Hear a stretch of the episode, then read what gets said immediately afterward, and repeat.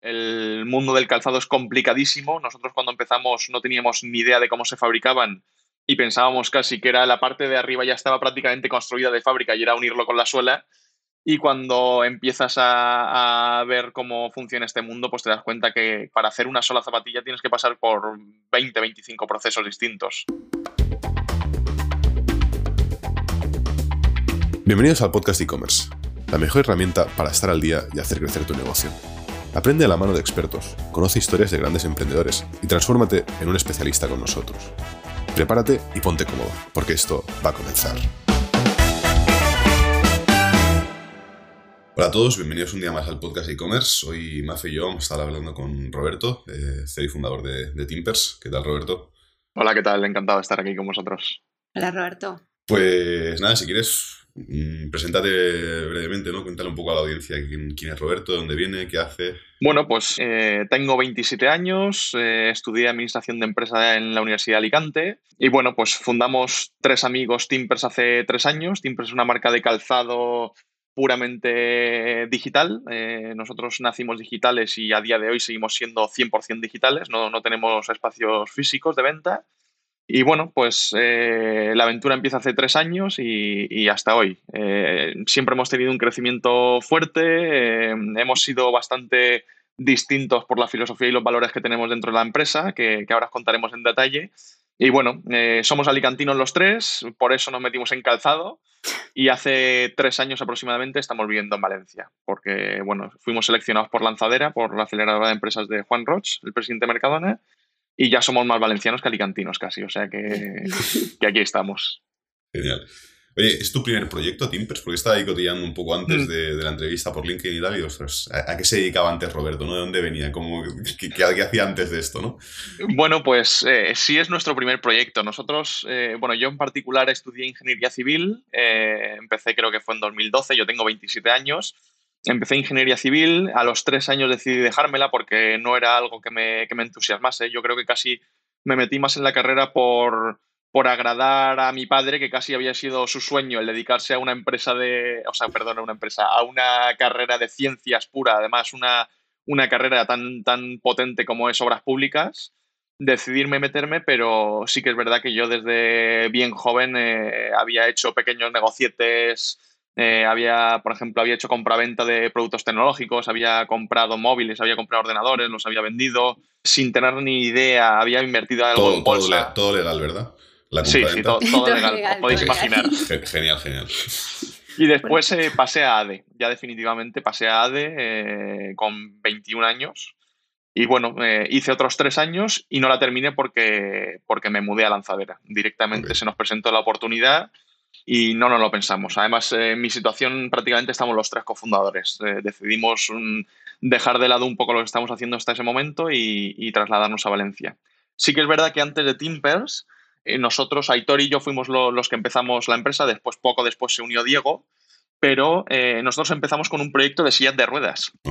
nosotros todos tenemos algún tipo de discapacidad en la empresa, incluidos los tres cofundadores, y nosotros teníamos mucho contacto directo con hospitales. Al final, pues eh, íbamos prácticamente todos los meses y había una cosa que no entendíamos y era que una persona eh, de 60 años llevase la misma silla de ruedas que un niño o una niña de 12 años. Entonces dijimos, oye, vamos a comprar una silla de ruedas y vamos a intentar personalizarla para que sean más divertidas. Al final, pues queríamos que un niño llevase una eh, una silla de ruedas de Spider-Man, por ejemplo, o una silla de ruedas que tuviese las llantas personalizadas. Lo que pasa es que era un proyecto eh, muy, muy de nicho. Nos dimos cuenta rápido que había una empresa ya que hacía algo similar y, decidimos eh, eh, cambiar y, ya centrarnos en lo que es el proyecto de hoy, que es el calzado. Porque claro, no, hay empresas que hagan zapatillas, ¿no, Roberto?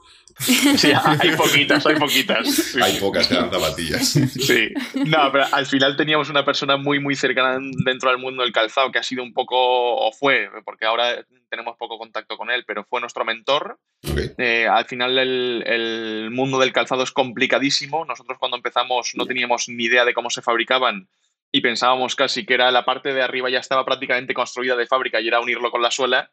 Y cuando empiezas a, ver cómo funciona este mundo, pues te das cuenta que para hacer una sola zapatilla tienes que pasar por 20, 25 procesos distintos. Y gracias a que tuvimos esta persona cerca, pues eh, pudimos, pudimos empezar en el sector. Sí. Vale. Qué guay, qué guay. En tema de la fabricación es 100% alicantina, ¿no? La hacen completamente Hmm. en Alicante.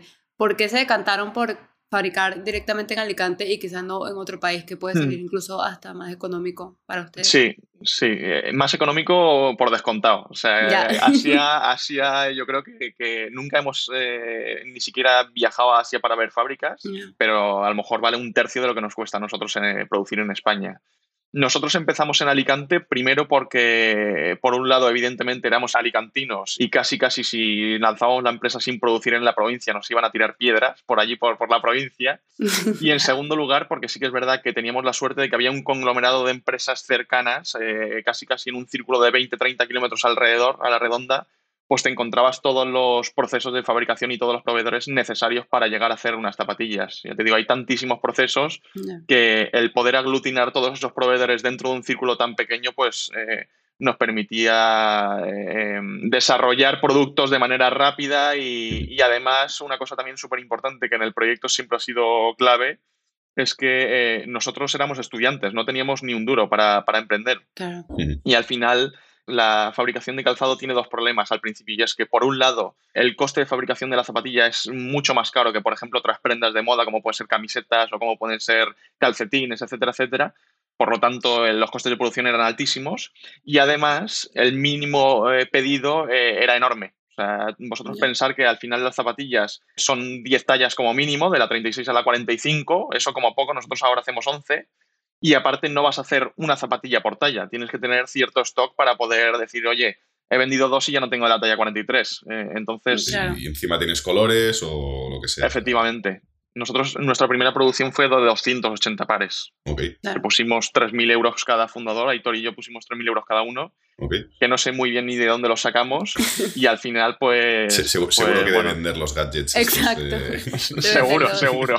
La mercancía, súper legal. Sí, sí, sí. ¿Y, y cómo, o sea, a ver, el proceso de, de- de producción? Porque estabas hablando y claro, me imagino como, como hostia, Alicante como un núcleo de, de- de, no sé, un Mm. polígono industrial y encuentras al que te hace los cordones, luego encuentras al que te hace la tela, Mm. luego encuentras al que te hace la zapatilla, ¿no? Como, como vas pasando este, stage a stage, ¿no? ¿Cómo, cómo Mm. es esto? Porque eh, hemos entrevistado a mucha gente aquí, pero nu- nunca nadie nos había venido con algo tan, tan específico, ¿no? Del, del mundo de la zapatilla.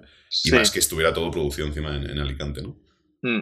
Pues eh, para esto fue clave esta persona que os comento que, que era cercana a nosotros. Al final, él, él tenía una propia fábrica incluso de un proceso de producción que a día de hoy nosotros ni siquiera utilizamos, pero sí que es verdad que al principio fue un poco caos, porque al final eh, nosotros recuerdo que comprábamos los materiales y rápidamente las llevábamos a la empresa de cortado, que cortaba eh, las piezas.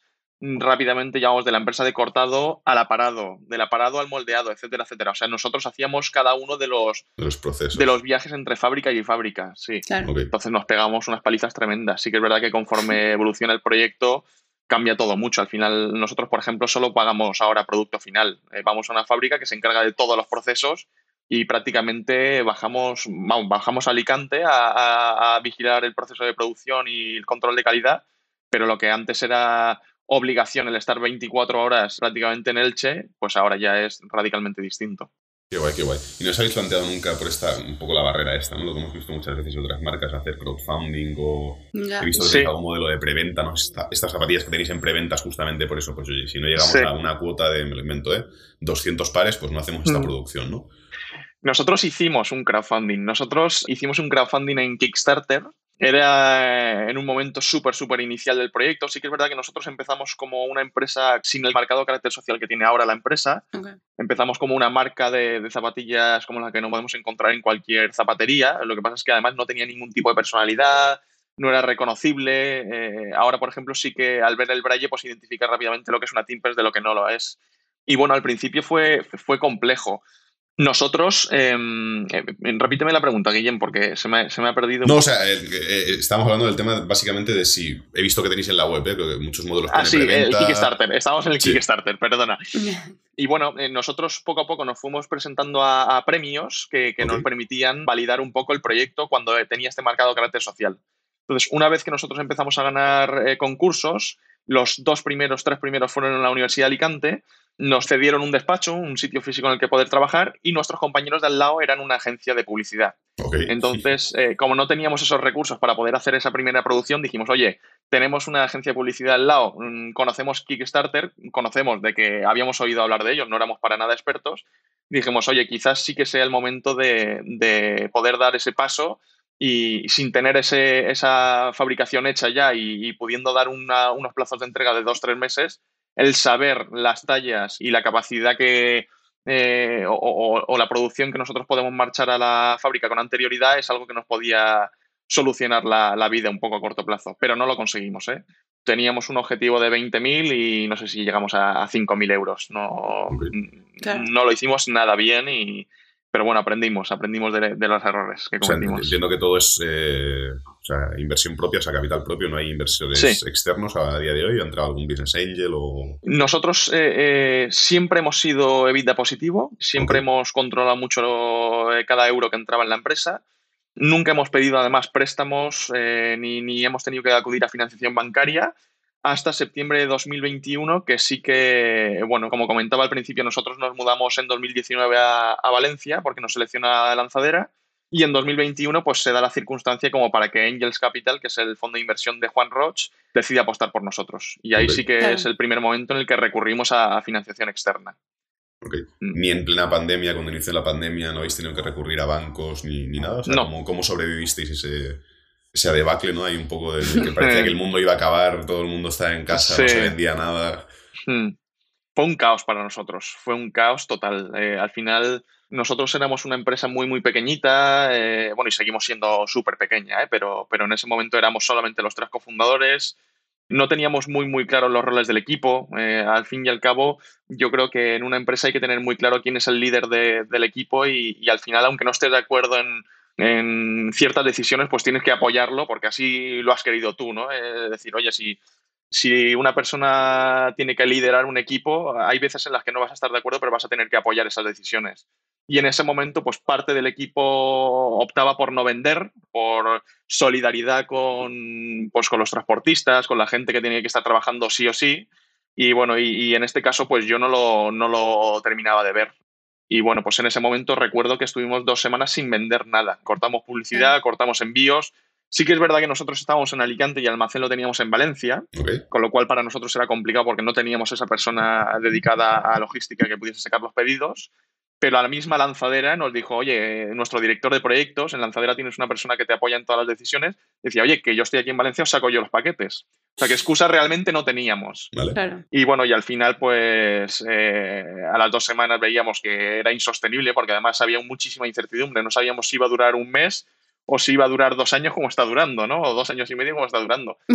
Entonces, rápidamente cambiamos, eh, volvimos a activarlo todo. Esas dos semanas nos sirvieron un poco para afianzar las bases del proyecto a lo largo de todo el año, sentar próximas producciones, colaboraciones, pensar en el primer empleado que os digo de, logística que nos permitiese a nosotros hacer cosas que hiciesen crecer el negocio y, bueno, en un principio fue muy jodido, pero después eh, supimos reaccionar. Qué guay, qué guay. Que habías comentado que el, o sea, cuando empezaron la, empresa no tenían mm. una identidad tan marcada como la tienen ahora. Comenzaron a Editor y tú, Diego se incorporó después. Eso es. Diego jugaba fútbol en el equipo 11 de Alicante, ¿no? Sí. ¿Cómo se dieron cuenta la necesidad de identidad que tenía la marca y por qué la dijeron, la dirigieron justamente a este público? O sea, ¿cuál fue el clic que ustedes dijeron, mira, esto es lo que le falta a la marca y vamos, vamos a por sí. Para nosotros hubo dos eh, momentos clave en la empresa que hace cambiar radicalmente el negocio. Eh, el primero es lanzadera, que al final dejamos nosotros eh, los trabajos y, y las carreras y decidimos trasladarnos para dedicar el 100% de nuestro tiempo. Y el otro fue precisamente el que comentas, es decir, oye, nosotros eh, no teníamos formación, realmente yo estudié ADE y mis dos socios estudiaron arquitectura y derecho, pero no teníamos formación eh, empresarial ni, ni habíamos eh, hecho ningún proyecto anterior. Y te das cuenta que, por lo menos en mi caso, que de la teoría a la práctica hay un mundo, ¿no? Cuando te metes de verdad a hablar con proveedores, a buscar la calidad del producto que quieres, a hacer un business plan, un plan de negocio, un, plan de marketing, un plan de comunicación, cambia radicalmente y, casi no sabes por dónde empezar. Entonces nosotros precisamente empezamos el proyecto con unas zapatillas básicas, no teníamos ese plan de negocio, no teníamos plan de marketing, no invertíamos absolutamente nada, por eso yo creo también al principio que éramos Evita positivo. Y hubo un momento en el que dijimos, oye, eh, eh, eh, nos ha salido el tiro por la culata, hemos hecho 280 pares, vamos a venderle a familiares, vamos a venderle a amigos, eh, que nos hagan el, favor de comprarnos las zapatillas y, bueno, pues eh, aquí hemos terminado. Entonces hubo un momento en el que ya terminamos con la familia, terminamos con los amigos cercanos y Aitor y yo éramos parte del equipo técnico del equipo de fútbol para ciegos de, Alicante.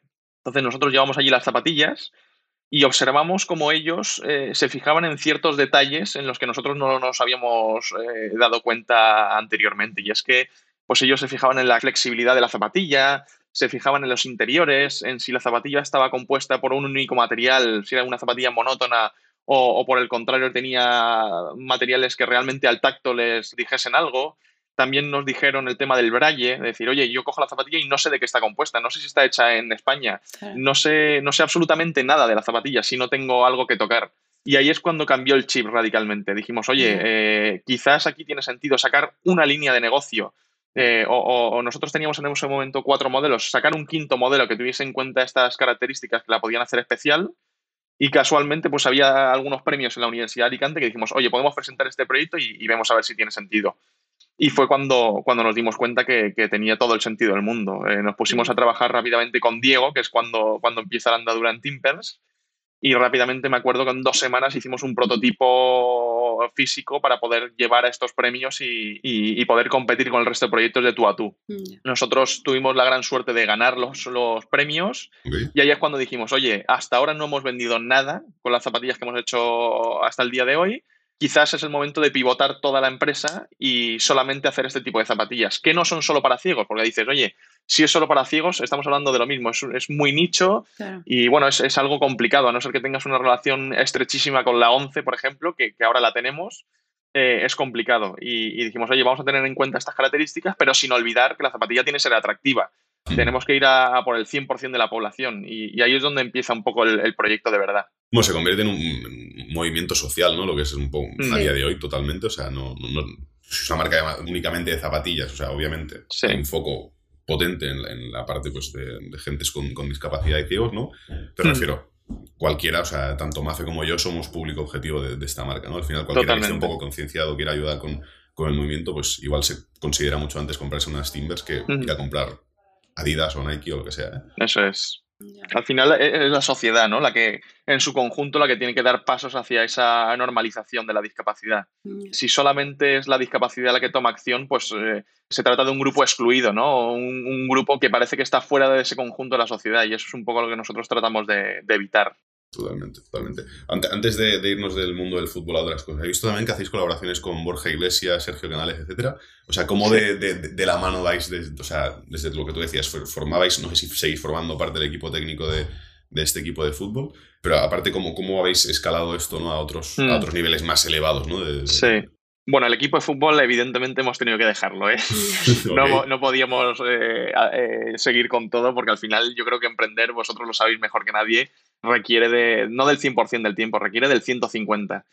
Bueno, nosotros sí que es verdad que al nacer del equipo de fútbol para ciegos y ser aficionados al deporte total, tanto Diego como Aitor como yo somos, somos hiperaficionados al deporte, nos dábamos cuenta además que el deporte tiene un, poder eh, importantísimo en cuanto al movimiento de masas.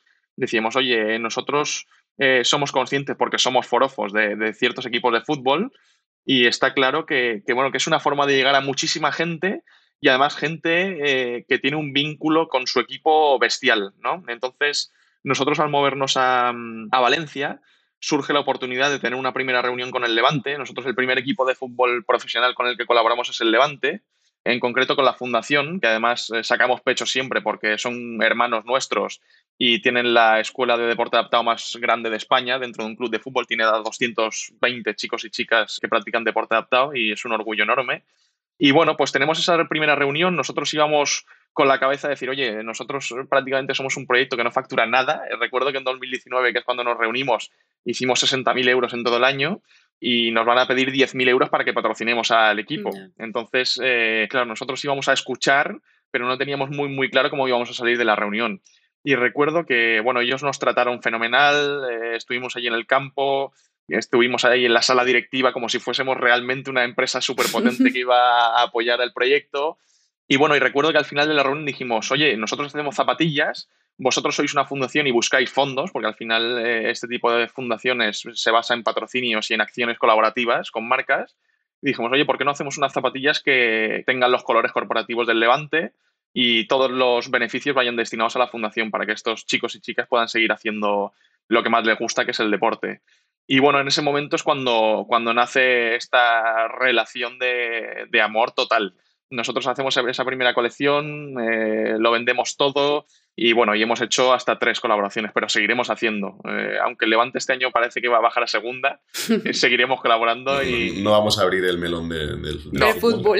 No lo porque, porque, entonces no, no, acabamos el podcast. No, no, sí, sí, sí. Y bueno, y ahora incluso apoyamos económicamente al, a la fundación. Y lo mismo con el Betis. ¿eh? al final conseguimos tener una reunión con el Betis el Betis, evidentemente, pues un club con muchísima más afición, eh, un club que además este año que ha coincidido con que hemos, eh, hemos colaborado con ellos y ha coincidido con que están que se salen. Y bueno, pues eh, lo mismo.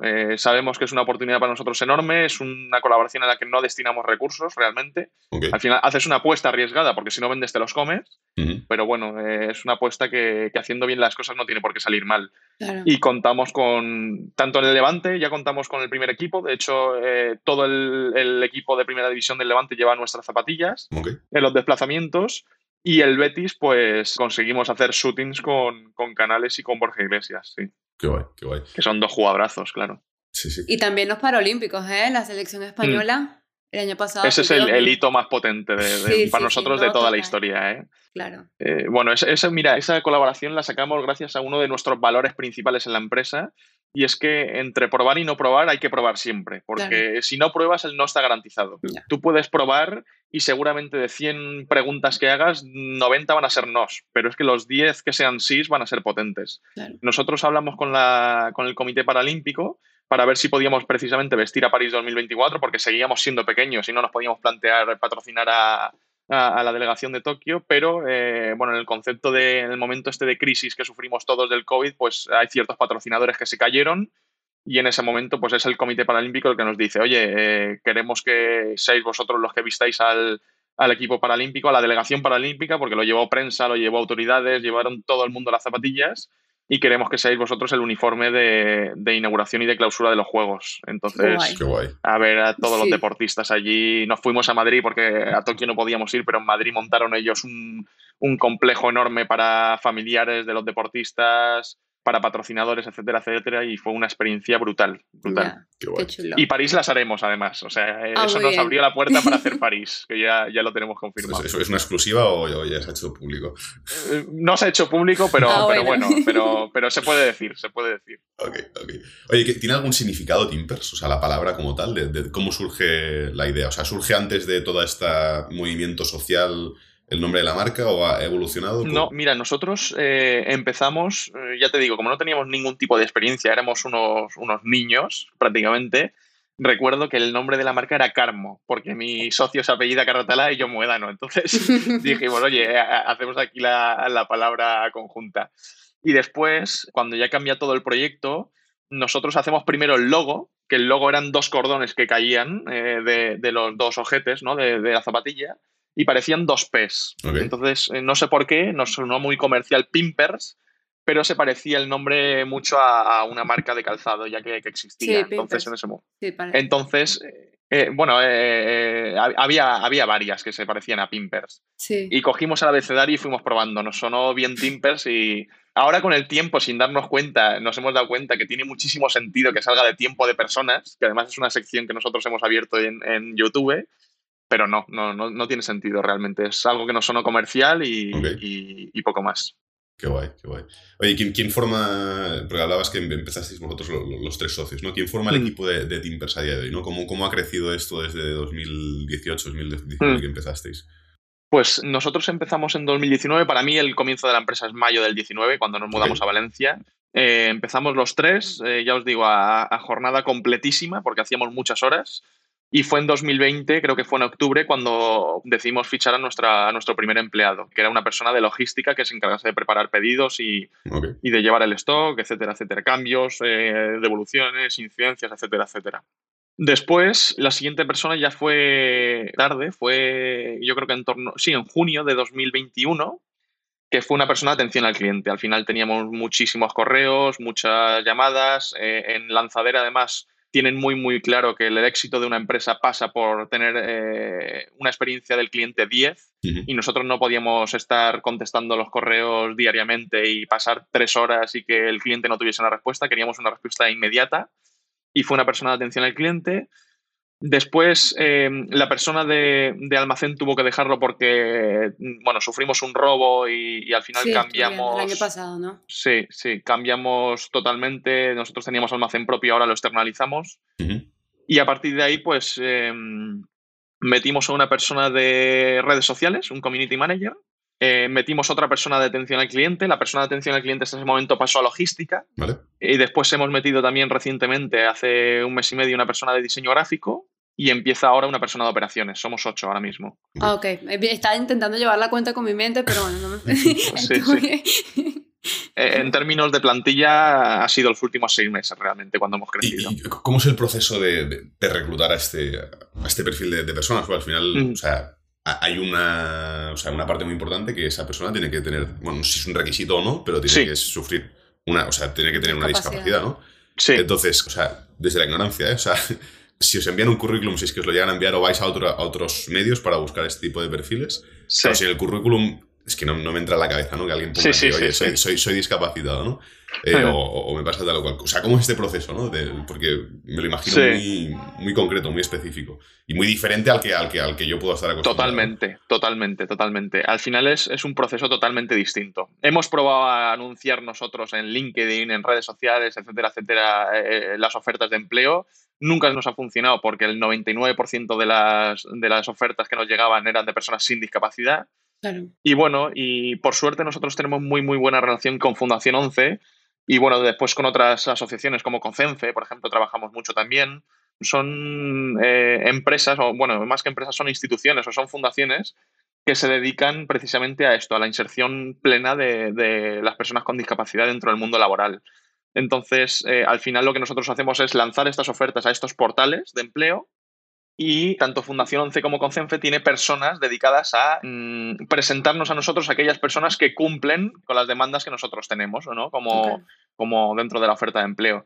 Entonces, una cosa buena dentro de estas asociaciones es que esta gente no te dice la discapacidad que tienen hasta que las entrevistas, para que no te condicione. Evidentemente, para nosotros, pues eh, que tenga discapacidad es, es, requisito fundamental, si no directamente desechamos el currículum pero sí que eh, pensando en otras empresas que, que, no, vamos, que es el 99,999% de, de las empresas que hay en España, pues es importante, porque hay veces que te condiciona mucho el pensar que una persona va en silla de ruedas y no va a poder desempeñar bien este trabajo, o una persona es ciega y no, sabe, no va a saber escribir correos electrónicos, cuando la tecnología, por ejemplo, nos ayuda muchísimo en todo esto. Entonces, para nosotros es complicado porque al final cuando nosotros contratábamos al principio, es verdad que eran eh, quizás contratos o personas que entraban en la empresa que eh, solamente se requería el que supiesen escribir, que tuviesen eh, buen carisma, ¿no? empatía con el cliente, pero un momento que en el momento en el que la empresa crece y buscas un diseñador gráfico o buscas una persona de community manager o, una persona de operaciones, se complica muchísimo y tenemos que ser mucho más exhaustivos con la, con la búsqueda. Entonces, bueno, pues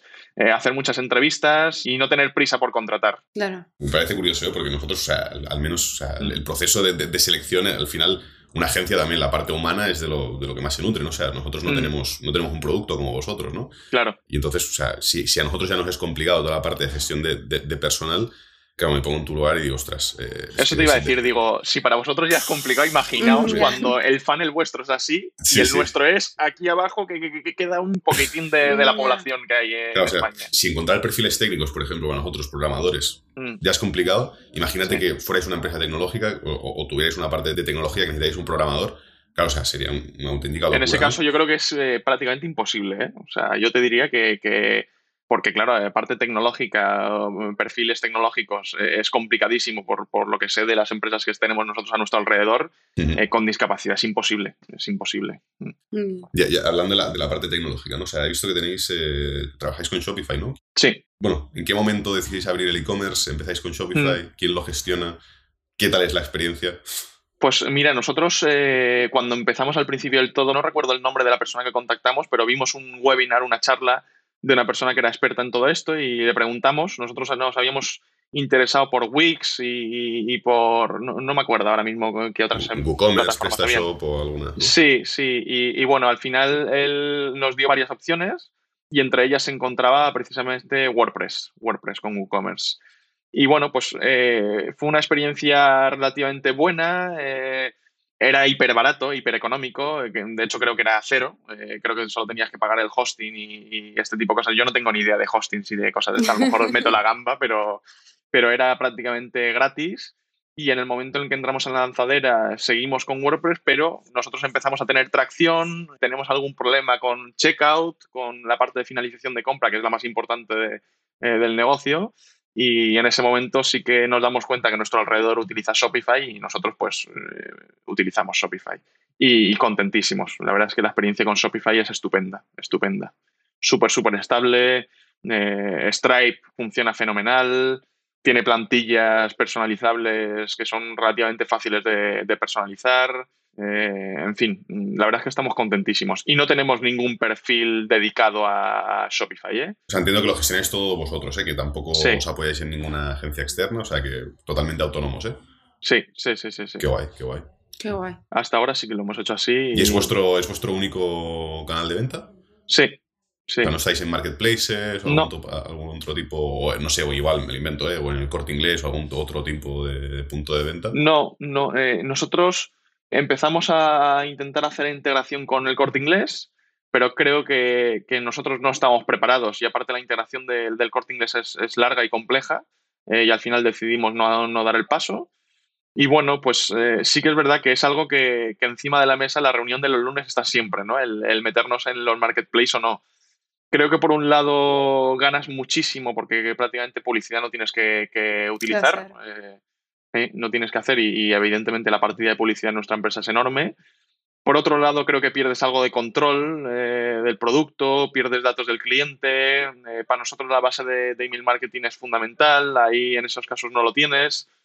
Mm, el tema del control de stock también nos ha dado algún problema, las integraciones de stock con, con nuestro Shopify etcétera, etcétera. Pero sí que es verdad que a, medio plazo lo vemos indispensable. Estamos ya hablando con un montón de plataformas. Yo creo que hemos hablado ya con todas y estamos esperando el momento en el que, el que digamos, oye, pues eh, quizás es ahora cuando tenemos que dar el paso. ¿Y tienen pensado extender un poco su cartera de productos, aparte de zapatillas? Pues sí, eh, sí que es verdad que, ya os digo, nosotros estamos hiper influenciados por la filosofía de Mercadona, eh, estamos, nosotros somos foco total en online, foco total en calzado, pero sí que es verdad que a partir de ahora pues empezamos a plantearnos diversificar productos. Eh, estoy seguro, o estamos trabajando ya en ello, en, en hacer camisetas para, para verano, y para septiembre, octubre seguro sacaremos una línea de calcetines también porque es que casan perfectamente. Zapatillas y calcetines. Yo creo que es una forma de, incrementar ticket medio y, que yo creo que hay poca fricción en el cliente, que, al final yo creo que da el paso relativamente fácil. Es más fácil en nuestro caso vender calcetines que camisetas, por ejemplo. Claro, y el proceso de diseño sería el mismo. Sería un diseño. Ahí es más complicado. Ahí es más complicado. Sí, sí, sí, sí, sí. Es complicado en camisetas estamos viendo opciones. Eh, sí que hay posibilidad de hacer cosas que al tacto sean súper agradables. Eh, de hecho, eh, yo ya llevo mucho tiempo comprando prendas casi que, tengan al tacto algo especial para nosotros pues ir entendiendo un poco qué técnicas se pueden utilizar en, en ropa. Y en ese sentido yo creo que camisetas, sudaderas y todo esto es más fácil. Sí que es verdad que en calcetines es complicado. Claro. En calcetines es complicadísimo porque, eh, claro, el calcetín es pegado al, pie y cualquier bordado, cualquier cosa extra que pongas no es cómodo. Y nosotros, igualmente, por ejemplo, con el reciclado, entendemos que nuestra filosofía y nuestros valores los cumplimos siempre y cuando el producto sea muy bueno. Eh, nunca vamos a poner un material reciclado siempre el producto. Y lo mismo pasa con los calcetines. ¿eh? Nunca vamos a poner un bordado, nunca vamos a poner un pompón si al final merma la comodidad del producto. Claro.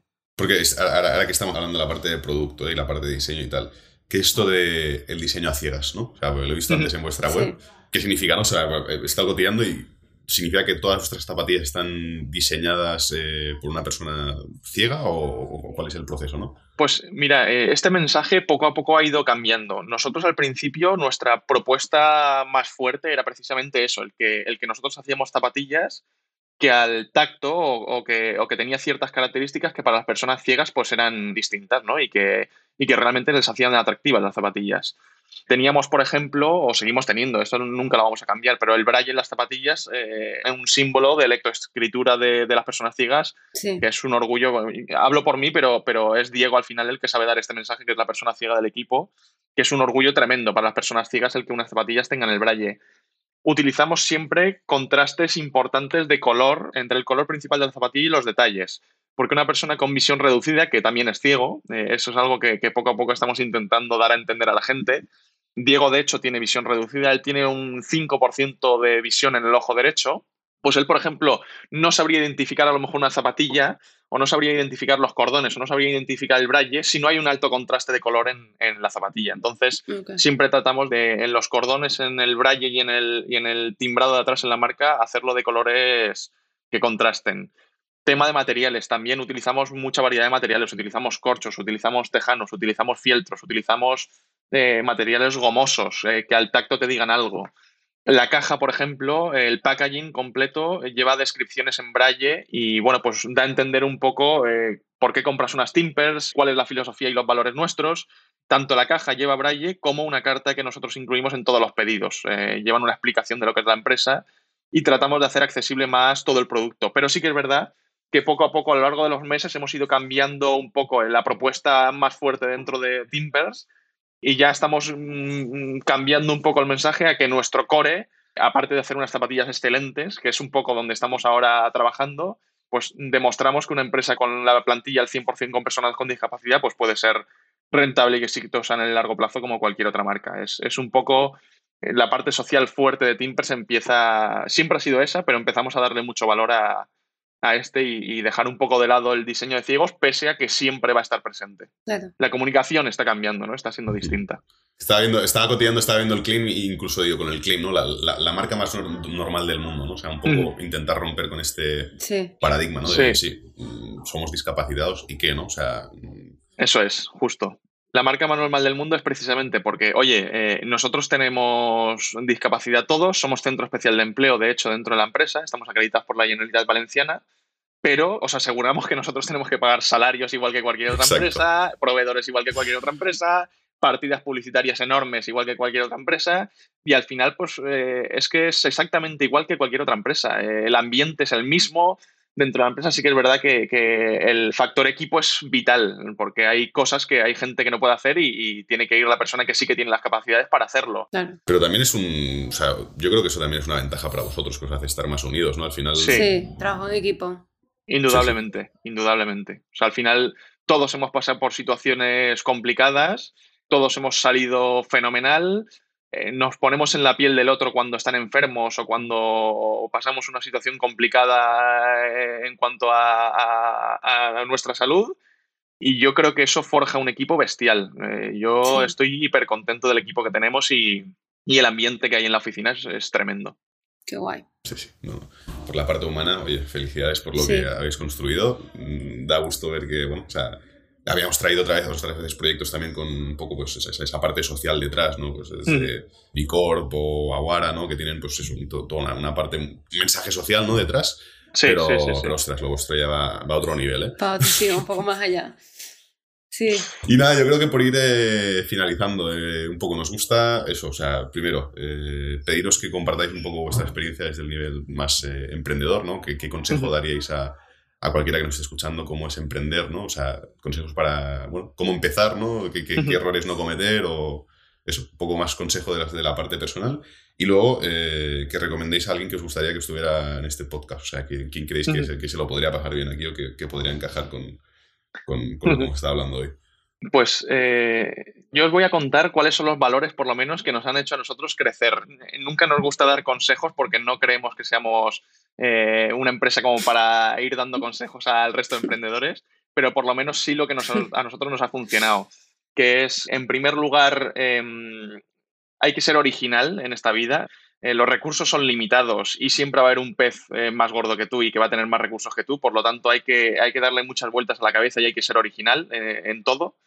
En nuestro caso aplica que vendemos calidad y no caridad. Eso tenemos que tenerlo clarísimo porque al final eh, el que te compren por caridad significa que te compran una vez y no te recomiendan al resto de personas cercanas ni te vuelve a comprar. Nosotros tenemos una recurrencia fuerte gracias a, esto. Después tenemos, por ejemplo, el, entre probar y no probar, que os lo he comentado antes, que, en nuestro caso es fundamental. Puedes preguntar 100 veces y decirte 90 no es, pero hay un 10% que te van a decir que sí. Y si has contactado es porque te interesa que te digan que sí.